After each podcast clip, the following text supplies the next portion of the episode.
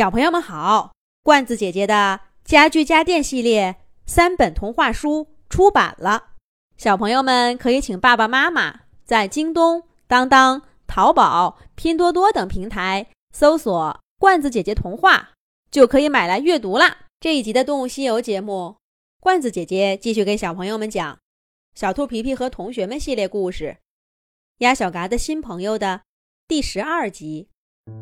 鸭小嘎回到小镇上，第一件事儿就是找两身潜水设备。那是他答应了小黑鸭的。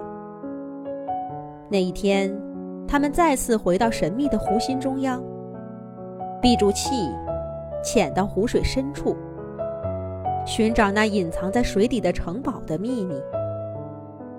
这回，他们靠城堡近了些。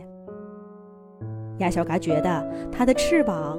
就快要摸到一块斑驳的砖墙了，可就在这个时候，他也感到胸口一阵气闷，不得不回到水面上换气。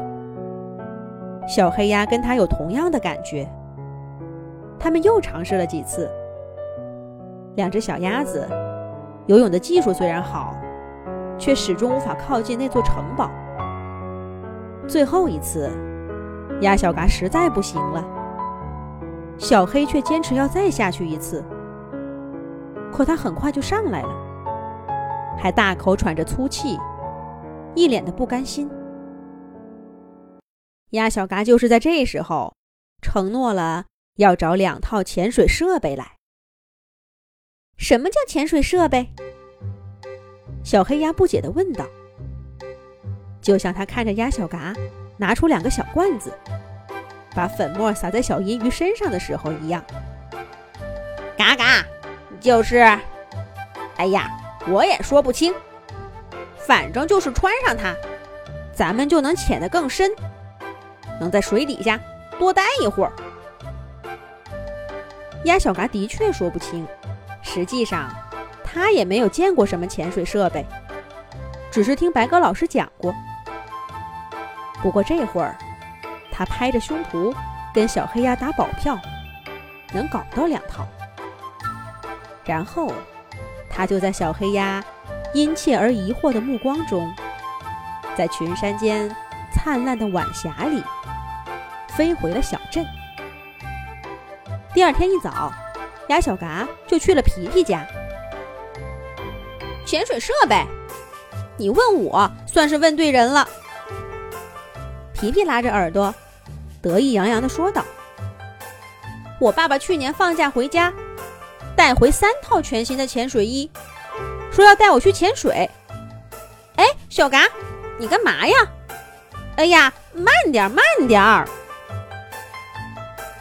鸭小嘎哪儿等皮皮说完，它飞起老高，翅膀拉住皮皮的爪爪，向前狂奔。不一会儿，就回到了兔子家。小兔皮皮一边翻着收藏箱，一边嘟囔着：“哎呀，小嘎，你要潜水设备干嘛？你肯定是找到什么好玩的地方了，快点带我去呀！喏，就是这个，潜水服、潜水鞋、潜水帽，还有……咦，空气瓶呢？让我找找。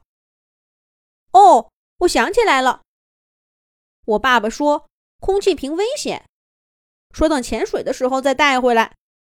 这些你先拿去吧，找个空气瓶就能潜水了。不过小嘎，你到底要去哪儿啊？哎，小嘎，小嘎！皮皮的话没说完，鸭小嘎已经飞得不见了踪影。要那些潜水设备干嘛呢？鸭小嘎一身羽毛。就是最好的潜水服。他需要的，正是皮皮没有的那个空气瓶。有了这个，他和小黑鸭才能不感到气闷。可是去哪儿找空气瓶呢？